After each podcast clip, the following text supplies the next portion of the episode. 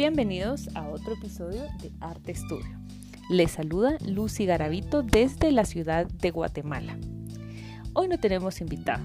Este episodio es un monólogo. Es una edición especial y está dedicada a ustedes. ¿Por qué? Por muchas razones. Por un lado, porque estando en temporada activa, me gusta respetar esa entrega semanal de contenido. Por el otro, los inconvenientes surgen, las agendas se cruzan y pues entonces el plan que se tiene inicial de tener a un invitado o a una invitada de repente se cae.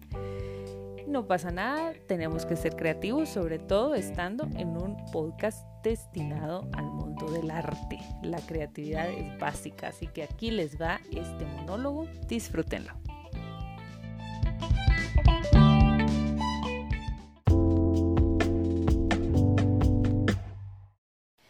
Estoy de vuelta con ustedes en esta especie de monólogo que les, sobre el cual les comentaba hace unos momentos.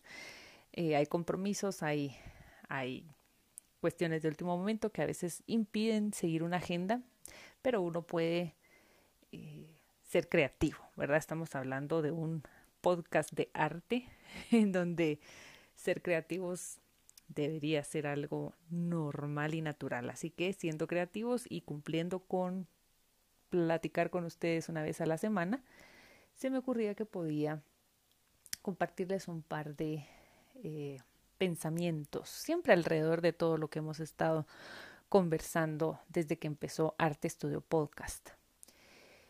Como ustedes que escuchan sabrán, y si es primera vez, pues invitarlos a que revisen todos los episodios que tenemos por ahí, con invitados muy, muy especiales, todos, cada uno de ellos con experiencias diversas, pero no por ello menos importantes unas de otras. Em, sabrán que hemos estado acercándonos a esta eh, realidad que, que, nos ha tocado experimentar desde hace unos meses para acá. Eh, nos hemos acercado a, a esta realidad desde la perspectiva de cómo podemos seguir consumiendo arte. Pensando en eso, se me venía un poco a la mente cómo fue en lo personal mi experiencia eh, al acercarme a todo lo cultural y a lo artístico hace, hace muchos años, eh, cómo fue esa iniciación en mi caso. Se los quiero comentar a grandes rasgos porque eh, podría ser el caso de alguno de ustedes, aunque las condiciones sean distintas en el sentido de que las actividades ahora las tenemos que realizar en línea por lo menos en lo que resta del año, por lo visto. Pero podría inspirar a alguno a ser un poco más abierto a nuevas posibilidades. El mundo del arte está a la mano. Es, es algo que no deberíamos de seguir teniéndole miedo o la idea preconcebida de que es una cuestión elitista o que no todos pueden acceder a él. El mundo del arte está ahí al alcance de literalmente en este momento que estamos atravesando al alcance de un clic. Y quizás ese anonimato con el que nos podemos acercar desde nuestra casa, ¿verdad? A través de una pantalla nos pueda servir más bien como oportunidad de experimentar un mundo que puede sufrir de prejuicios, ¿verdad? Porque podríamos pensar, no, que necesitamos saber muchas cosas para acercarnos al arte.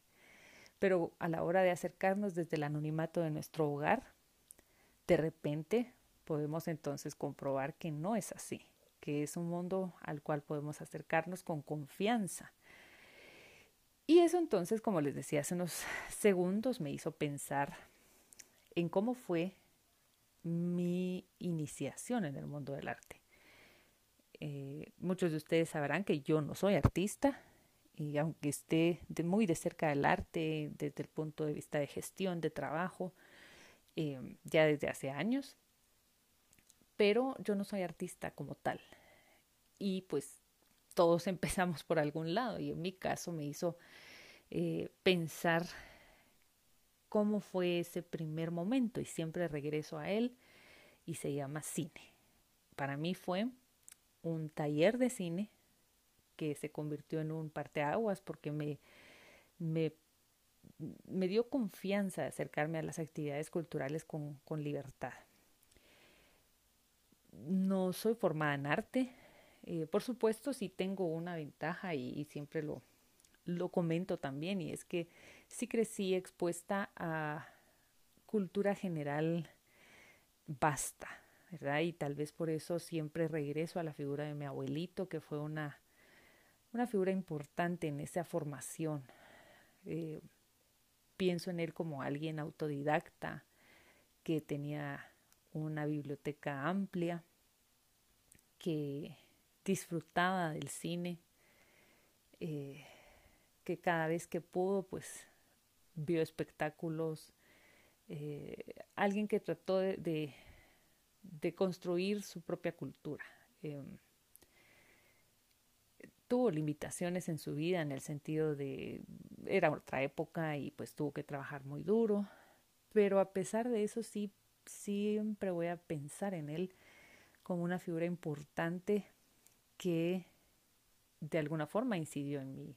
Yo, yo recuerdo eh, pasar tardes viendo los libros que tenía ahí, de enciclopedias, de novelas, lo que sea.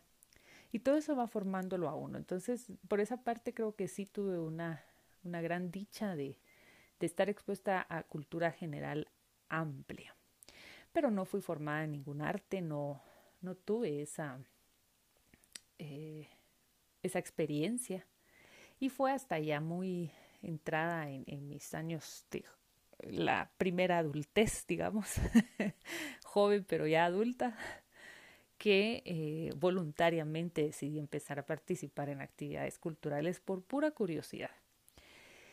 La curiosidad es indispensable y sí los invito a que seamos curiosos siempre, sobre todo con el arte.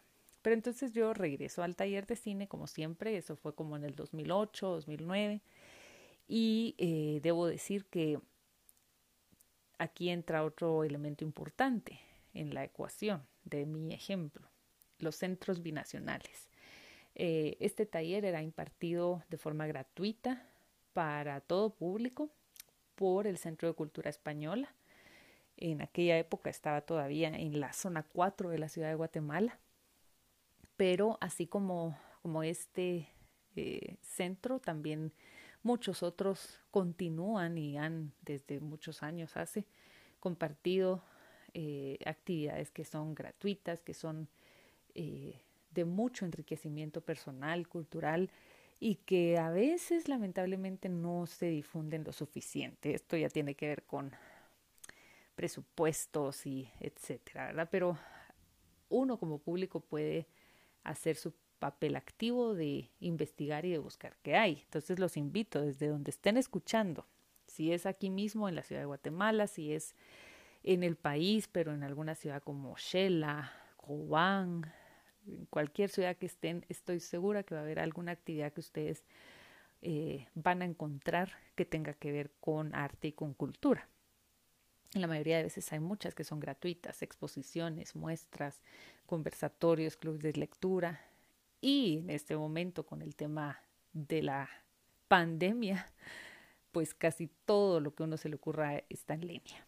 Y si nos escuchan de fuera, pues con más razón. Eh, hay muchísima oferta en otros países, México, Argentina, eh, otros países de Centroamérica. Realmente eh, hay mucha oferta que puede satisfacer distintos gustos, distintas inclinaciones culturales y artísticas que alguien pueda tener.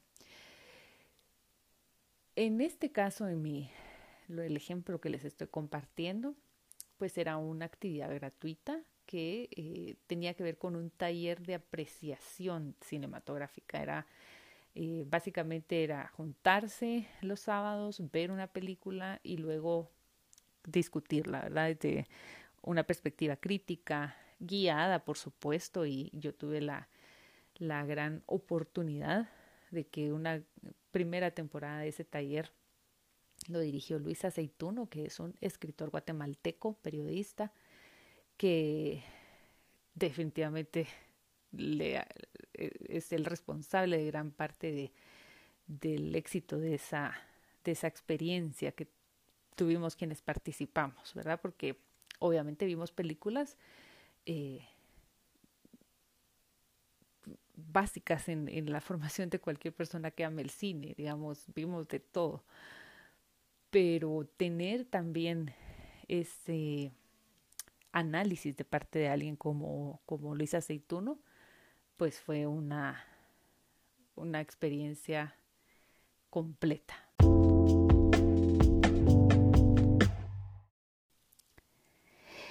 Bueno, y más allá de esa experiencia que utilicé como un ejemplo, eh, que es un, caso personal, ¿verdad? Muy puntual en mi vida, el punto es dejarles esa reflexión de cómo nosotros como público podemos también tener un papel importante en, el mundo del arte y la cultura. Acerquémonos sin miedo y sin prejuicios a lo que más nos interese del arte y eh, veamos qué opciones hay. Nos vamos a sorprender de ver cuánta variedad hay, cuántas actividades hay que podríamos nosotros encontrar eh, interesantes. Eh, realmente en este momento eh, que seguimos viviendo en cuarentena en muchos países, aquí en Guatemala pues seguimos en cuarentena voluntaria muchas personas, algunos ya regresaron a trabajar, pero siempre hay como muchas medidas de restricción.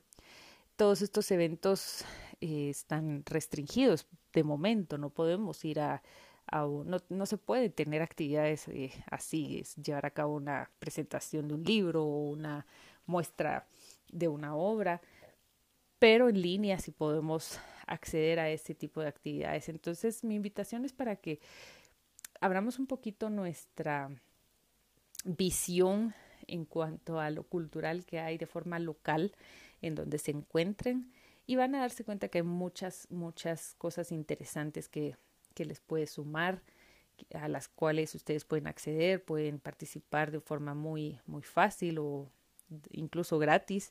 Y ojo, que no necesariamente busquemos solo lo gratis. Recordemos que el arte también merece nuestro valor como, como consumidores que somos, ¿verdad? O sea, eh, hay que valorarlo y si hay espectáculos que tienen un precio, pues también es una forma de apoyar el participar en esos espectáculos pagados o algún tipo de obra de, teatro. Hay, hay obras de teatro que se están llevando en línea. Entonces, eh, también hay que, hay que tomar eso en cuenta, no es que solo lo gratis. El ejemplo que yo les ponía fue algo gratis eh, y creo que ese tipo de actividades sí funcionan para atraer nuevos públicos. Conmigo funcionó y heme aquí, continúo muy de cerca de este mundo y mm, pienso que hay para todos, hay arte para todos. Y si ustedes tienen niños en casa, con más razón, es buen momento para acercarlos a actividades que que enriquezcan su, su acervo cultural, ¿verdad? Hay cuentacuentos, hay obras infantiles de teatro.